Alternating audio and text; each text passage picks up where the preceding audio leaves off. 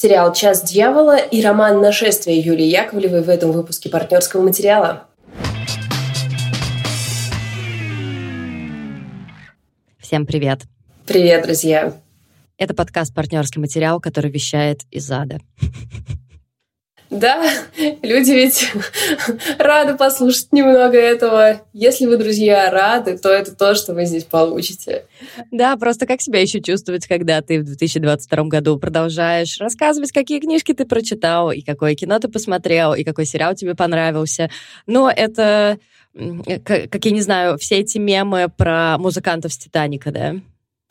Да, видимо, так и есть. Ну, знаешь, э, э, люди пишут, что они хотят наши новые выпуски. И это наши новые выпуски. А мы хотим с тобой э, их делать. Так что это невозможный баланс э, этого года. А, на этом мы заканчиваем с тем, чтобы оправдываться. Если вы слушаете нас первый раз и до сих пор не дропнули, э, хвала вам. Меня зовут Лида Кравченко. Я в подкасте «Партнерский материал» обычно рассказываю про кино и сериалы. Меня зовут Валя Горшкова, я обычно рассказываю про книги, и выпуск наш обычно состоит из нескольких частей. Одна открыта для всех, которую вы слушаете сейчас, и вторую часть мы записываем для тех, кто поддерживает наш подкаст на Patreon и Boosty, поддерживает наш подкаст и нашу библиотеку. В Нижнем Новгороде у нас есть офлайн независимая э, библиотека с современной литературой и деньги с Patreon и Boosty мы отправляем на нее. И для тех, кто поддерживает нас на Patreon и Boosty, мы записываем дополнительную часть. Ли, что у тебя сегодня будет для патронов? Сегодня в моей дополнительной части я расскажу про ни много ни мало Нижегородский Твин Пикс. Я абсолютно серьезно.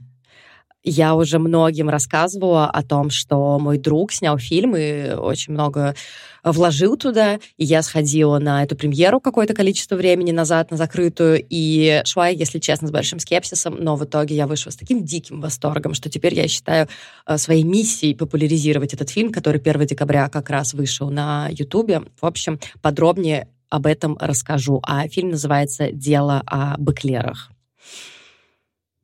Мне не терпится узнать, что это такое, потому что из всех э, сторис друзей в Нижнем Новгороде у меня собралась очень неоднородная картинка того, что это такое, шутка это или всерьез. Прикол или я реальность? Буду с удовольствием. Да, именно прикол или реальность.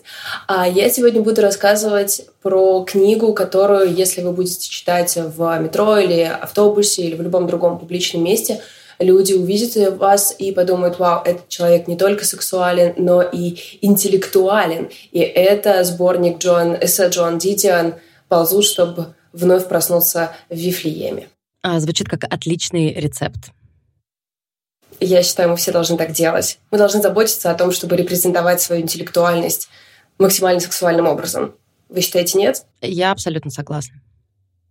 А сегодня у нас тоже очень богатый план. Я буду рассказывать про книжку, которая мне очень понравилась, и которую я буду, э, подхватывая знамя э, нашей слушательницы и э, тоже книжный блогерки Лены Чернышовой, я буду теперь ее всем всовывать.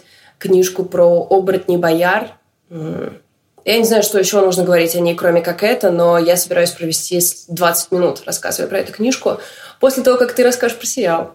Да, я очень заинтригована. Нашествие я не успела прочитать просто потому, что в нашей библиотеке, куда, собственно, сразу же отправляются все книги, которые мы покупаем, то есть это очень маленький гэп.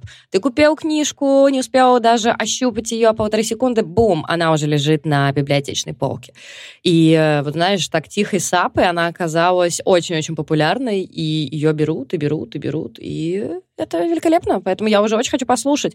Да, сначала я расскажу про сериал, который называется «Час дьявола», и моя ошибка как популяризатора этого сериала состояла в первую очередь в том, что первую, я не знаю, неделю я называла его исключительно «Час волка». И, наверное, люди, которым я советовала, то есть я подходила, прям говорила, час волка, посмотри, это потрясающе. И люди потом такие, ну ладно, она советует Бергмана, ну окей, может быть, мне нужно как-то подтянуть. И моя подруга Ира шутит, что надо назвать час суда. И я просто такая, посмотри час суда, пожалуйста, срочно. А, а ты досмотрела, Валь, да? Да, знаю, что сегодня ты будешь про него рассказывать. Вчера мы совершили невероятный рывок, будучи больными и уложившими ребенка слишком поздно. Мы все равно посмотрели последние две серии. Этим а, объясняется то, что я сегодня держусь так далеко от камеры. у нашего подкаста есть еще видеоверсия, э, чтобы вы не видели э, все следы часа дьявола на моем лице. Я очень похожа на главную героиню в, сейчас. Ты выбрала оптимальную, на самом деле, дистанцию. На этой дистанции ты выглядишь просто великолепно. Уверена, что на всех остальных тоже. Собственно, собственно, я рекомендую в первую очередь «Часть дьявола» тем, кто посмотрел 1899. Мне кажется, я уже третий раз это говорю, но это факт кто очень сильно разочаровался, предполагается, что это фанаты Дарка. Ну, не то, что очень сильно разочаровались, но кто ожидал более стройного повествования в подобной атмосфере, да? И вот как раз «Час дьявола» нам это предоставляет полностью. Я сейчас расскажу побольше, без спойлеров, потому что там действительно в какой-то момент начинается твист за твистом, и я не хотела бы спойлерить, а потом я вам дам какую-то отмашку, не знаю, может быть, станцую. Это я пытаюсь завлечь людей, которые еще не смотрят видеоверсию, но хотели бы. А, и мы начнем говорить со спойлерами. Мне нравится, что мы обещаем всякие такие вещи на Ютубе, при том, что из-за того, что мы пишем дистанционно, там видно, не видно ничего, кроме нашего лица. То есть вы будете видеть статичное лицо человека, который танцует, но разве это вас остановит? Да, может быть, я станцую бровями. Кто знает, куда заведет нас сегодняшний день. Короче, «Час дьявола» — это сериал, который, возможно, обманет большое количество фанатов «Доктора Кто». Почему? Две причины. Первое — это то, что продюсером сериала, одним из продюсеров является Стивен Мофф. Это мы его знаем как и продюсера, и сценариста. «Новые докторианы», то есть вот которая началась с э, начала э, нулевых. И началась с начала нулевых. Я продолжаю быть косноязычной половинкой этого подкаста. А, надеюсь, что вы принимаете меня полностью, ведь это и есть любовь. Так вот, а вторую, вторая причина — это то, что одну из главных ролей там играет Питер Капальди, собственно, предпоследний доктор. И, возможно, люди такие, вау, я буду это смотреть именно по этим причинам. Не обманывайтесь от доктора там очень малая какая-то часть. В чем, собственно, суть? А, мы видим девушку по имени Люси, она наша главная героиня, она соцработник, и она просто какая-то потрясающая умница. Согласись, что давно персонаж не был таким живым и при этом приятным с учетом того, насколько ее жизнь тяжела. А она достаточно тяжела. Как минимум потому, что у нее сложная работа, то есть быть соцработником в Великобритании, это великобританский сериал, это значит, что периодически ходить к незащищенным, скажем так, слоям населения, где есть и домашнее насилие, и угрозы жизни и здоровья детям, и чаще всего супругам, женщинам э, в этих семьях, и она этому тоже отдает много сил. Но главная ее проблема — это ее сын по имени Айзек, и она не понимает, что с ним происходит. Если очень коротко, он как будто бы не чувствует э, ничего, никаких эмоций, и он не чувствует даже боли. Разумеется, она, как э, хорошая мать, попыталась выяснить, что она может сделать, чтобы ему помочь. Э, она предполагала расстройство аутистического спектра, что-то из этого, но все психиатры сказали, что это не так. Никаких явных психических заболеваний у него нет, просто парень э, немножко живет в своем мирке и по своим правилам. Но при этом она не унывает, она поет в машине, пытается как-то шутить со своим ребенком, хотя с юмором там тяжеловато. И даже несмотря на то, что ты оценил вообще этот момент, даже несмотря на то, что она срывается на него, то есть нам показывают, что она не кристально, как бы не, не святая, что и невозможно, да, она тоже может на него сорваться, ведь жить э, с человеком, особенно с ребенком, который, не знаю, повторяет за тобой все время твои фразы, да, но как-то ведет себя как робот. Это тяжело. И нам показывают, что да, она может срываться, но потом она не, неизбежно к нему приходит, извиняется, рассказывает ему о том, почему она, например, накричала на него, что она в этот момент чувствовала. Короче, Люси просто топ. Да, абсолютно согласна. На самом деле такого точного, такой точной передачи то есть мы как бы понимаем, нам говорят, что у Айзека нет э, проблем как бы, которые могла бы современная медицина определить. Но э, все равно мы видим, как бы, что это поведение очень похоже на поведение человека с а, расстройством аутического, аутического спектра или даже шизофрении, которую там предполагают в какой-то момент. И вся их семья, поскольку они не знают, что они в сериале, а думают, что они в обычной жизни, она вся проходит через вещи, которые, как ты предполагаешь, проходят семьи, в которых действительно ребенок с такими особенностями. Да, и шизофрения тут не случайно упоминается, потому что у мамы, нашей умницы Люси, э, как раз шизофрения. И еще какую-то часть времени она уделяет тому, чтобы э, ухаживать за ней, чтобы, как я понимаю, оплачивать сиделку, которая приходит, да. И еще у нее есть бывший муж. Э, те, кто смотрел Теда Ласса, похихикают, потому что его играет тот же актер, что играл Джимми Тарта. Бывший муж, который очень старается стать уже э, снова настоящим, потому что у них есть странные отношения. Ну, окей, они просто продолжают спать вместе, но при этом вместе они не живут, и Люси не позиционирует, по крайней мере, про себя эти отношения как какие-то состоятельные. Ну и мы видим, что она в этих отношениях сына ставит на первое место, что как бы ей вроде нравится ее муж, классный и все такое, но она не согласна, чтобы он был рядом с сыном, поскольку у него не особо получается.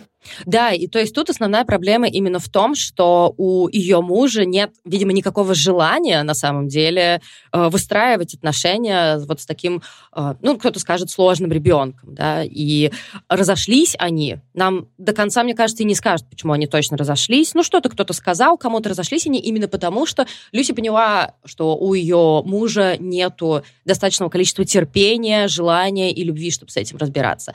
А муж, в свою очередь, ставит ставит на первое место ее. Кажется, что он действительно ее очень любит, и он очень хочет вернуться и не понимает, что ему конкретно для этого надо сделать. Вы скажете, окей, классная социальная драма, Лид, а при чем тут вообще все остальное? А все остальное тут при том, что э, у Люси Проблема со сном. Она просыпается каждую ночь ровно в 3 часа 33 минуты. Бэм! Час дьявола.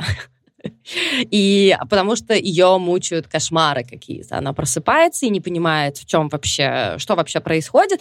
И ей снится один и тот же сон. Она сидит в какой-то камере или непонятно где, в зале, в кабинете допроса, и напротив нее сидит э, криповый мужик, об этом мы узнаем там через какое-то количество серий, но вы, мне кажется, зная, что там играет Капальди, сразу догадаетесь, что это за криповый мужик, да, это Капальди, а, который ей рассказывает, ну, какие-то странные вещи. И он, кажется, очень-очень опасный человек.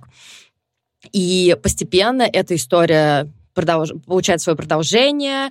Вопрос в том, есть ли там действительно какое-то фантастическое допущение, да, или его нет. И на самом деле Люси тоже потихонечку сходит с ума, ведь у нее, разумеется, как у ребенка родителя шизофрении, есть такой страх, что у нее тоже будет шизофрения, несмотря на то, что современная психиатрия говорит о том, что э, генетическая предрасположенность не так велика, как принято думать, но никуда этот стереотип не делся, и, разумеется, ее страхов это не умаляет.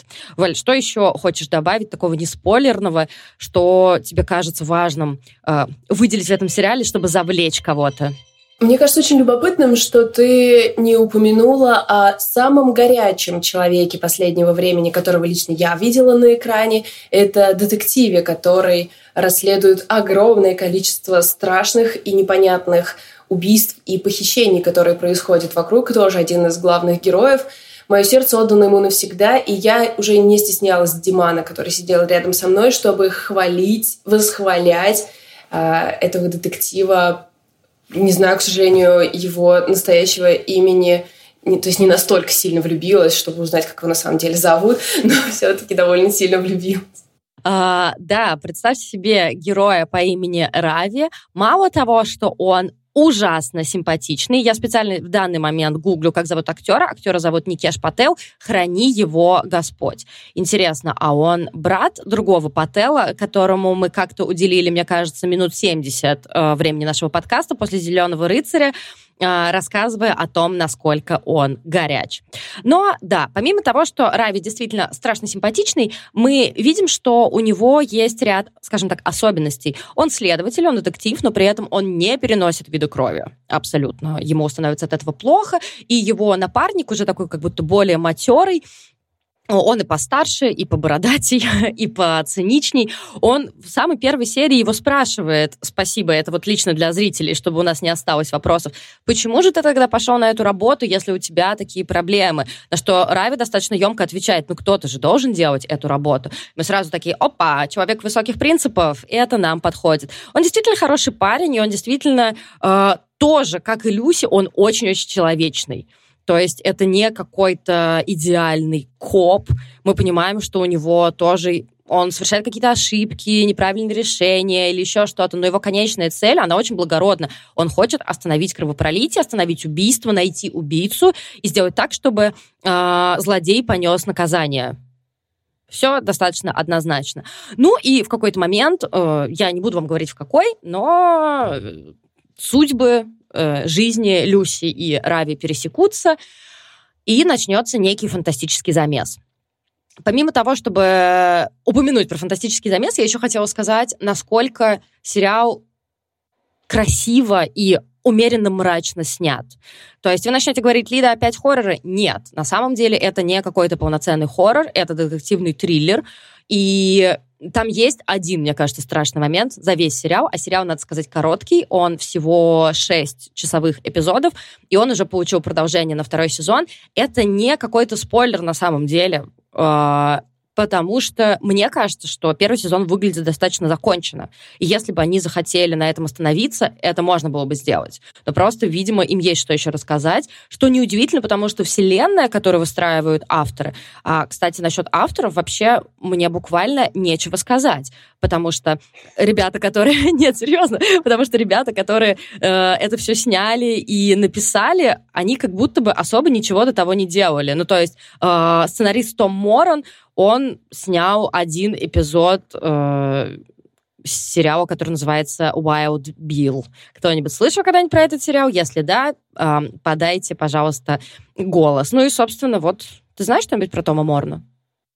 Нет, конечно, ничего. Но мне кажется, мы тут еще э, не попадаем в том смысле, что это английское да. производство. В Англии достаточно сильное, локальное, как мне кажется, ну, вообще рынок какой-то entertainment а, и, э, может быть, мы просто не, не знаем каких-то локальных шоу, может быть, для телевидения что-то они делали еще что-то такое. Возможно, не знаю, может быть, это они просто принесли кому-то э, на стол, положили папочку, пододвинули так одним пальцем со словами «ты должен это прочесть».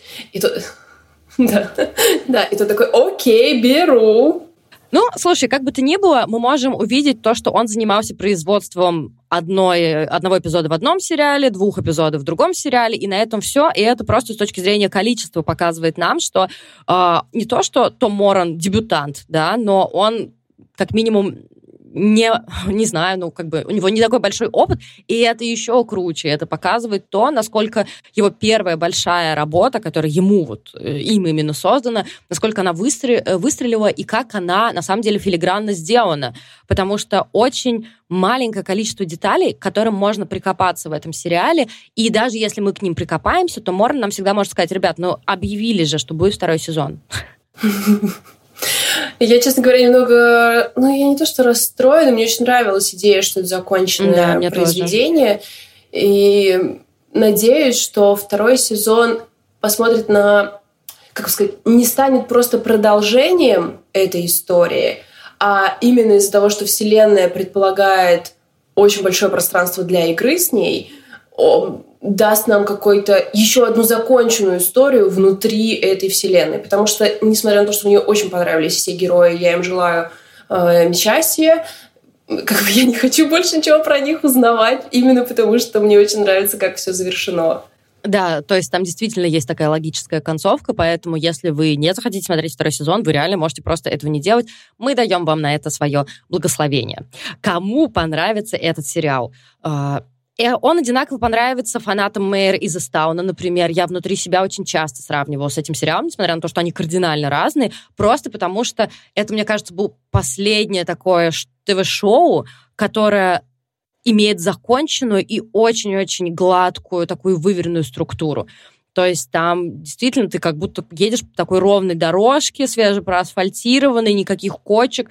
И что самое интересное и важное, он понравится тем, кому нравится, когда вам все объясняют.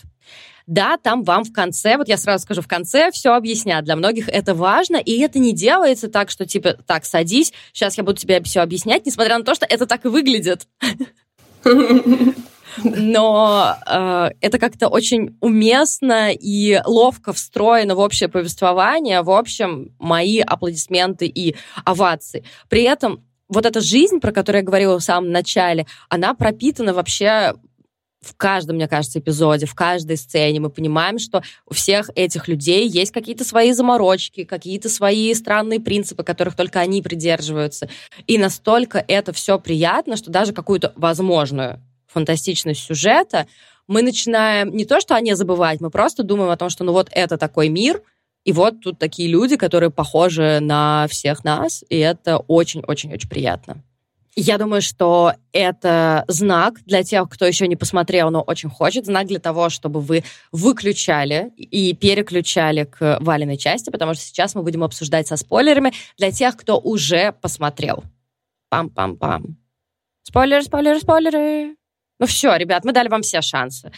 Итак, итак, э, концовка действительно очень логичная, я напомню, что в концовке выяснилось, что та Люси, с которой мы прожили эти шесть часов, она такая условно неправильная Люси, потому что она вышла замуж за Джемми Тарта, и родила Айзека. И это неправильная вселенная, ведь это история, можно сказать, про мультивселенные, наверное, да, в которых наш герой э, Питер Капальди, это такой Северус Снег, который внезапно оказался из абсолютного зла, можно даже сказать, ну, не абсолютно добром, конечно, но санитаром леса, Слушай, слушай, здесь должна сказ э, сказать, что Диман привел супер классную параллель. Он сказал, что если бы я должен был э, описать этот э, сериал одной фразой, я бы сказал, что он про человека, который точно знает, как решать проблему вагонетки. Да, реально, кстати. Ну, то есть, э, это, с одной стороны, смешно, но с другой стороны, герой Капальди вызывает наибольшее у меня сочувствие, если честно. Просто он, будучи ребенком, понял о том, что понял то, что он может э, изменять прошлое и делать, соответственно, лучшим настоящее и будущее. Он постоянно умирает, он постоянно берет на себя ответственность. И Кабальди, Кабальди настолько великолепный актер, что не особо играя там бровями, вот это вот все, он показывает всю драму своего персонажа каким-то, знаешь, каким-то вздохом, а, опуская глаза, молчанием или еще чем-то, Капальди передает абсолютно все бремя, которое действительно несет э, персонаж Гидеон. Мне кажется, э, многие на самом деле поняли довольно быстро, да, в чем э, замес. Мне кажется, где-то прямо на первых сериях ты примерно понимаешь, что к чему, но при этом это э, никак не обламывает хода э, всего сюжета, потому что тебе как бы важнее даже не узнать, почему он делает то, что он делает, а как быстро они догадаются, и что они будут делать с этой информацией, и как именно устроена эта вселенная, и то, как она устроена, придумано очень классно. Мне кажется, идеальной, и вообще мне интересно, почему два этих э, произведения искусства появились в Англии, эм, потому что идеальной парой к этому сериалу был бы один роман, который я хочу посоветовать, но я думаю, это один из моих любимых романов Кейт Аткинсон, он называется «Жизнь после жизни». И главная героиня идет абсолютно тем же, ну, то есть ее судьба — это реально судьба Гедеона здесь, только во времена Великой Отечественной, Второй мировой войны. И, может быть, потому что я так сильно люблю и знаю эту книгу, для меня тоже так быстро все щелкнуло. И я была так рада снова оказаться в вселенной, где есть такой герой, потому что эта идея настолько меня захватила тогда, как человек строит свою жизнь, когда у него есть такая штука. Просто потрясающе. Для тех, кто сейчас закомплексовал, что не догадался на первых сериях, ребят, я с вами. На первых сериях я догадалась только о том, что, ну, тут очевидно какая-то пространственно-временная херня. Вот такой у меня был аналитический вывод. Но то, что Гидеон э, какой-то положительный персонаж, но мне кажется, это спустя там 2-3 серии только я начала это понимать. Э, единственное, что я очень быстро догадалась, что с мальчиком что-то случится, с Айзеком, да, и что виной будет не Гидеон. Я не знаю почему, я просто часто, может быть, смотрю True Crime, где преступление внутри преступления, и как-то так вот несколько а, злодеев оказывается. Я почему-то думала, что он его специально похитил, ну, супруг супруг. А, у меня сейчас так барсетка с такой большой меховой шапкой появляется потихоньку. Я думаю, что муж главной героини его похитил или даже убил, но это было логично, потому что он препятствие к их счастью, как он думал. И очень интересно, концовка вообще, концовка очень классная. Как ты думаешь, какая вообще судьба у Айзека? Мы сейчас, потому что в спойлер-чате это очень активно обсуждаем, и у всех достаточно разные варианты. Я думала, он просто, типа, погиб, исчез, исправил сам. Но он, то есть, типа, с самого начала понимал, что... Но он все время говорил, мне здесь не место, и это, конечно, разрывало мне сердце. Представьте да. себе девятилетний мальчик, который все время говорит, мне здесь не место.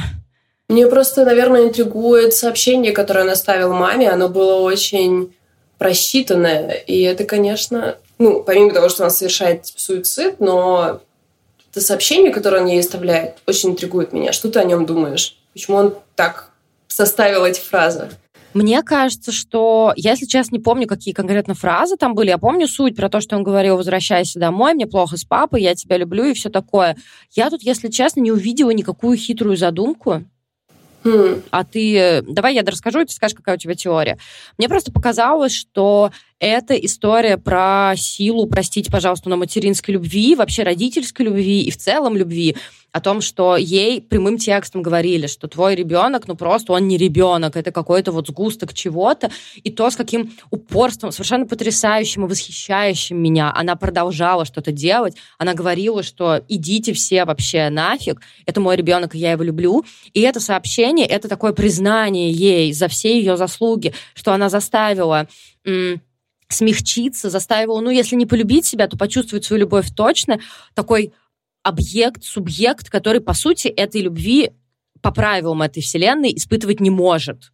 И это такая история с тем, чтобы показать... Ну, это сейчас банальные слова, но вообще-то сюжет тоже не какой-то супер оригинальный, да? И мы с тобой знаем, что хорошее произведение — это не значит как какие-то оригинальные идеи, это значит то, как это все закручено и воплощено. И мне кажется, что суть финалов, чтобы показать, как вообще любовь может преодолевать самые разные трудности. И э, я не думаю, что в конце он погиб. Я думаю, что он прыгнул в какую-то другую вселенную, и что он станет кем-то типа, ну, не Гидеона, потому что Гидеон все-таки человек, что, возможно, он еще появится в будущих сезонах, хотя мне кажется, что это такой задел типа на третий, четвертый сезон, знаешь. Мне кажется, что следующий сезон, там мы увидим Люси э, в новой вселенной, где она следовательница, где она с Рави, и там будут какие-то истории такого рода, и, может быть, потом хоп, и в четвертом сезоне мы увидим его взрослого, который, я не знаю, скорешился с Гидеоном, и увидел смысл своего существования в том, чтобы вот эту, нести вот эту миссию. Либо, наоборот, охранять, например, наоборот, охранять э, мир от таких, как Гидеон, чтобы все шло своим чередом. Да, интересная, кстати, теория насчет вот охраны мира, потому что не кажется, что он способен на такие логические и полные какого-то сочувствия цепочки, да, которые приходится раскручивать э, Гидеону, мне очень понравилось вот это тоже. Я подумала, что э, получается, что Айзек или материнская любовь — это главное препятствие на пути Гидеона к тому, чтобы успешно пройти э, эту, эту жизнь, потому что когда подумаешь, какие ставки, то есть э, прошлый раз он прожил типа до 80 лет для нее, исправил то, что нужно было исправить, шел как бы как он как считал типа идеальный проход этого этой жизни. И в там сколько ему там типа 60 наверное да на этот в этом моменте если не больше э, он натыкается на то что он не смог пробить ее именно щит материнской любви в последнюю секунду когда она уже была готова проснуться как он да, говорил. Да. Э, и то есть, получается, он прошел успешно жизнь, она прошла жизнь без травмы, потери матери. И последним препятствием оказалась ее материнская любовь. Это, конечно, супер красивый поворот. И я хотела только сказать, что мне ужасно понравился. Э, одна какая-то супер маленькая деталь, но мне так она понравилась.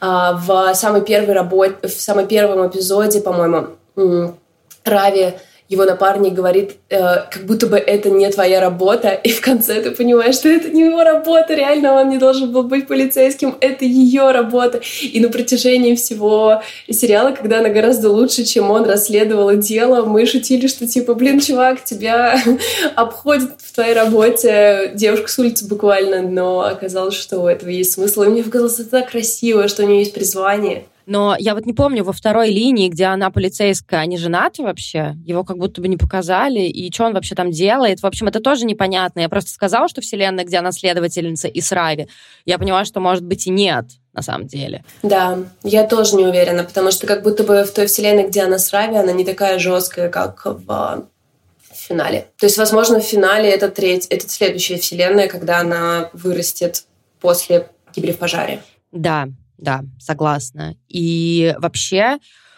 э, нужно сказать, что очень много там разных слоев, конечно. В чем вообще залог успешной, как мне кажется, вселенной? Это когда тебе хочется там копаться и копаться и копаться. И поэтому именно для партнерской патроновской части я выбрала именно диалабы Клеров. То есть вы подумайте, что это такой между собойчик со смешным названием, но на самом деле это тоже история, где чуваки создали свою вселенную, где копать, не перекопать. И я обожаю такое.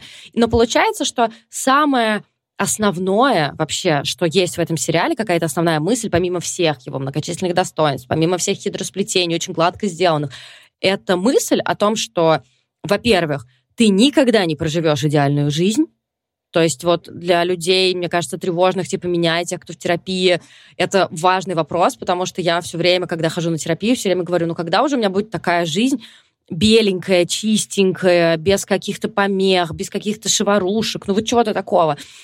И моя психотерапевтка мне все время говорит, это невозможно. И тут, по сути, масштабируется просто до большого какого-то, до большой какой-то истории э, та же самая мысль о том, что ты не сможешь все исправить, ты не можешь постоянно брать за все ответственность. И должен как-то свои силы оценивать, потому что, ну смотри, даже несмотря на то, что у э, Гидеона есть такая огромная мощь, у него все равно все постоянно рушится. Возможно, потому что это просто нереально все поправить. Ты не можешь все исправить. Интересно, что вопрос, а должен ли он вообще это делать, тоже не поднимается. И хотя там есть такой момент, что типа я предотвратил какой-то страшный теракт, да, про который они не знают, и, и забавный был момент, но эм, в какой-то момент думаешь, а ты должен был вообще, потому что когда он предотвращает, следы все равно остана, остаю, остаются, и что Люси в этой жизни, что забыл, как девочку зовут, которая не погибла в аварии, они они все равно испытывают на себе последствия его решения, и их жизни нельзя назвать счастливыми. Мне очень понравилось то, что в Гидеоне практически нет сомнений уже, ну вот к той точке, в которой мы его видим, у него не осталось сомнений в правильности своих решений, потому что, мне кажется, мы привыкли по популярной культуре о том, что нет, ты наступил на бабочку, ничего нельзя менять в прошлом и все такое, а у Гидеона нет ни одного сомнения. Если он может спасти чью-то жизнь, если он может сделать мир немножко лучше, он это сделает. И он абсолютно больной, травмированный человек, но который знает, что у него есть миссия, которую он несет. Короче, сериал без преувеличения великий, потому что сделан он прекрасно, сделан он э, с таким очень вниманием и чуткостью, он не брошен ни на каком моменте. У меня не было ощущения, что ну вот это вот, как знаешь, ну просто эта линия никуда не привела, и вот она как тряпочка тут пусть повисит. Такого вообще не было, и это, конечно, вызывает у меня огромное восхищение. Поэтому «Час дьявола», о котором я говорила, просто 10 из 10. Это просто очень-очень хороший сериал. Итак, мне обещали «Зомби-бояр». «Зомби-бояре» Нет, нет. А, оборотни бояре. А, Лид. Немного внимания.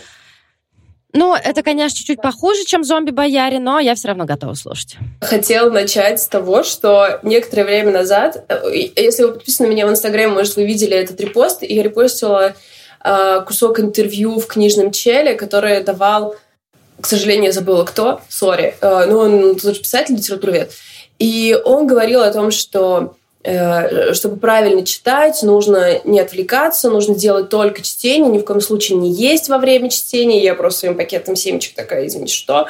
И что вы, значит, должны быть очень внимательны, что чтение — это работа и все прочее. И я просто в этот момент читаю про оборотни бояр. И чувствую себя лучше всех на земле. И если вы хотите, ну, то есть это, конечно, максимально далеко от правды, что я чувствую себя лучше всех на Земле. Вряд ли я могла бы сконструировать более большую ложь, но, тем не менее, эм, это замечательное чтение, и если вы хотите что-то подобное испытать, пожалуйста, испытайте. Эм, Вообще я поняла, что я совсем не знала про Юлию Яковлеву до этого момента, и это мое упущение, потому что она искусствовед, она писала об истории театра, об истории балета. Ну, скажем, окей, это не моя сфера интересов, но кроме того, она очень много писала э, исторического фикшена, и она пробует разные жанры, в том числе детективы, например, в сеттинге сталинской эпохи или какие-то книги для детей в сталинской эпохе. Она прыгает с жанра на жанр.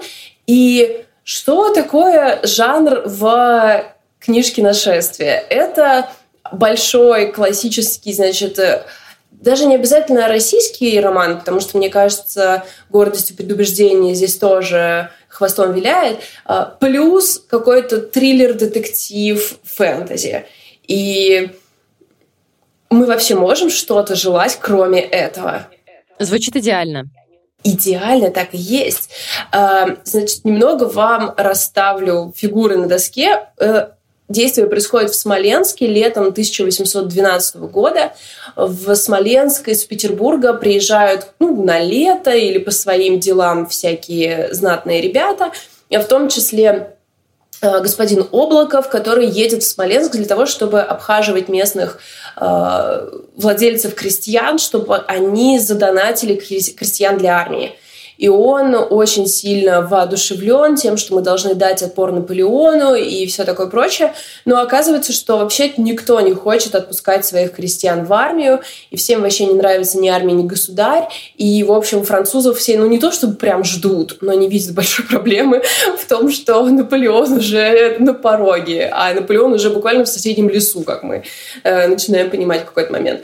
И во многом все происходящее — это такой мышап, э, она совершенно не стесняется вбрасывать фамилии из «Войны и мира» как реальных героев.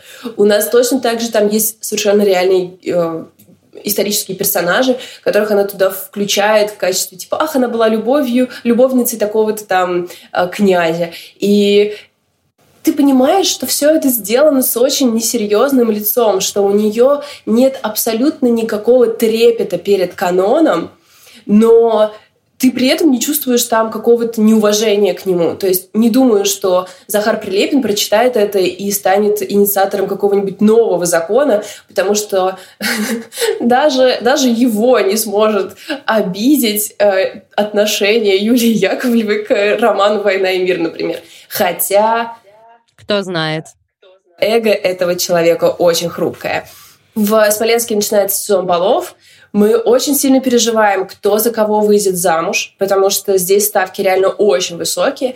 И благодаря тому, что наша писательница, как бы наша современница, она может позволить себе добавить кое-какие слои в эту классическую совершенно драму «Какая девица за кого пойдет», потому что э, она пишет из нашего времени. То есть, например, у нас там есть очень любопытная разорившаяся семья с тремя дочерьми и матерью, которые настолько все потеряли, что они живут в карете. И Господи, это типа как в трейлере? Абсолютно. И все, что они могут, это ходить, постоянно наносить всем визиты, чтобы как бы есть. И когда они ходят на балы, они, у них там есть типа один выходной наряд, и они прячутся в туалете, и одна другой все передает, чтобы потанцевать с парнями. И, естественно, их мама на все готова пойти, чтобы девочек выдать замуж. Или у нас есть э, приехавшая из Петербурга э, семья, где девушка очень сильно опозорилась. И мне нравится, как мы почти до самого конца не знаем, что она натворила. И я думала, господи, это может быть от убийства до того, что она там, не знаю, туфлю уронила в какой-то да, момент. Да, да, да, Типа размер ее позора настолько огромен, что мы даже не можем себе представить, что же она такого сделала. И они, конечно, с братом наводят шороху в местном сообществе, потому что э, юноша начинает вовлекать хороших парней деревенских в ужасные карточные долги и все такое, а, ну, а девушка у нас вообще уходит в полный отрыв, а, совершенно великолепная героиня. И, естественно, у нас есть некоторое количество помещиков. И главный наш краш — это сумрачный господин, который дал вольную всем своим крестьянам.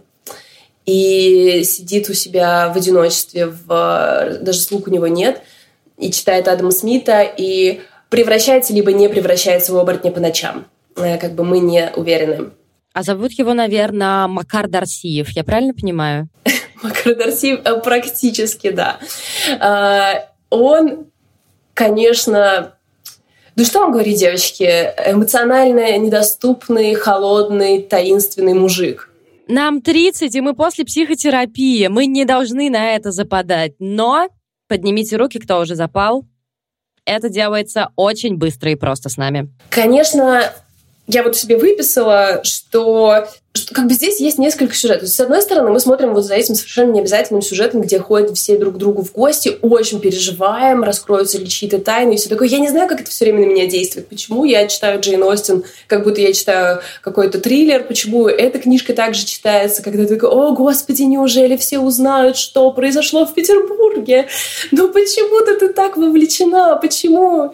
Почему мы так устроены, Лид, я не знаю. А, как, как, как, мы, ну, поскольку мы недавно с тобой провозгласили, что мы позволяем вернуться в нашу жизнь любовным романом. Конечно. То я считаю, что это тоже абсолютно справедливо. Э, но она при этом такая говорит, но, малышки, я знаю, что я не могу отпустить вас без кровавого преступления, без растерзанных трупов, которые мы выкопаем из могил, что кто-то кого-то, может быть, сожрал или зарезал, что будет у нас странный следователь от церкви. Как вообще работала полиция в России в 1812 году, я не очень понимаю. А, который пытается все э, разобраться со всем. Или у нас вообще здесь происходит сюжет фильма «Охота», и э, просто бояре охотятся на людей. Может быть, в этом дело? Это одна книжка? Да, понимаешь, то есть в начале нам расставляют такие вопросы. А, ну, типа, в начале такие вопросы расставляются. Мы в фильме «Охота», или у нас оборотни-бояре.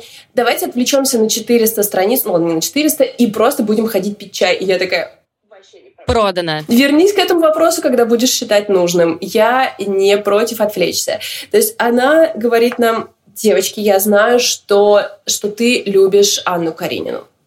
Я знаю, что ты перечитываешь Анну Каренину каждый год. Я знаю, что ты пропускала в «Войне и мире» все сцены про войну, но очень любишь все сцены про мир. Я знаю, что в подростковом возрасте ты посмотрела фильм «Опасные связи» и такая «О май гад, моя жизнь никогда не будет прежней». Э, но также я знаю, что ты очень хочешь крови, и расследования преступлений. И я знаю, что ты, конечно, э, команда «Грозовой перевал». Так что вот тебе книга «Нашествие» и проведи с ней следующий вечер. Звучит отлично, просто отлично. Я думаю, что Юлия Яковлева героиня э, в плане того, что она нам просто бросила спасательный круг, круг этой книжкой, и мы недостаточно говорим ей за это спасибо, и это мое спасибо. И я надеюсь, что вы все эту книжку прочитаете и будете наслаждаться. И Лене Чернышовой моя отдельная благодарность за ее неустанный труд в пропагандировании этой книжки, благодаря чему я все-таки ее дочитала.